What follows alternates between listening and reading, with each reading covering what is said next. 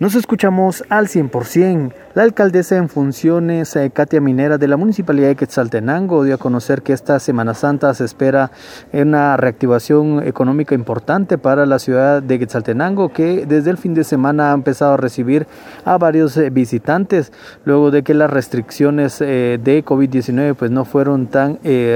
fuertes durante esta Semana Santa, por lo que se espera también poder realizar las actividades de una forma segura para evitar que el virus de COVID-19 pues, se siga propagando. Este es el mensaje que realizó durante este eh, día para poder motivar a las personas a tener pues una Semana Santa responsable en cuanto a eh, los, eh, las medidas de bioseguridad con el objetivo que la pandemia pues vaya disminuyendo en casos no solo en la ciudad de Quetzaltenango sino a nivel nacional. Después de dos años que hemos padecido de una pandemia COVID-19, hoy eh, iniciamos una semana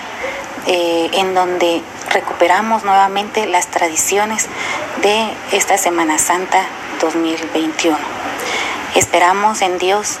que esta Semana Santa esté llena de muchas bendiciones en todos los hogares de este municipio de Quetzaltenango y en toda Guatemala.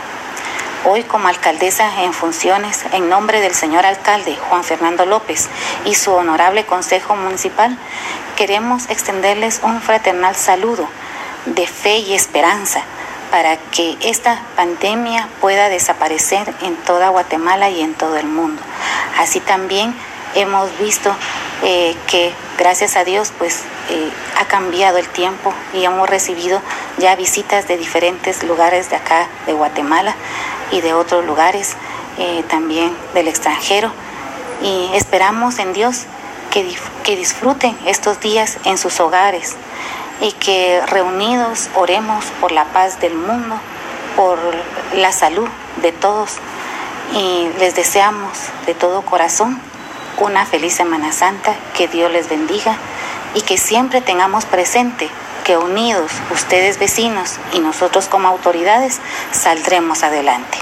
La alcaldesa en funciones, Katia Minera, finaliza su periodo de eh, pues, eh, relevo al alcalde Juan Fernando López Fuentes el próximo 20 de abril, debido a que pues, ella ha quedado al frente de la comuna luego de que el alcalde pues pidiera las eh, vacaciones correspondientes como empleado municipal. Es por eso que ha estado al frente de la actividad y ha tenido retos como resolver la situación de la basura con pobladores del Valle de Palojunó que se oponen al POT dicho problema pues continúa aún sin ser resuelto luego de ya casi 40, más de 40 días que comenzó esta problemática el pasado 1 de marzo. Con esta información yo vuelvo a cabina preguntando cómo nos escuchamos vamos.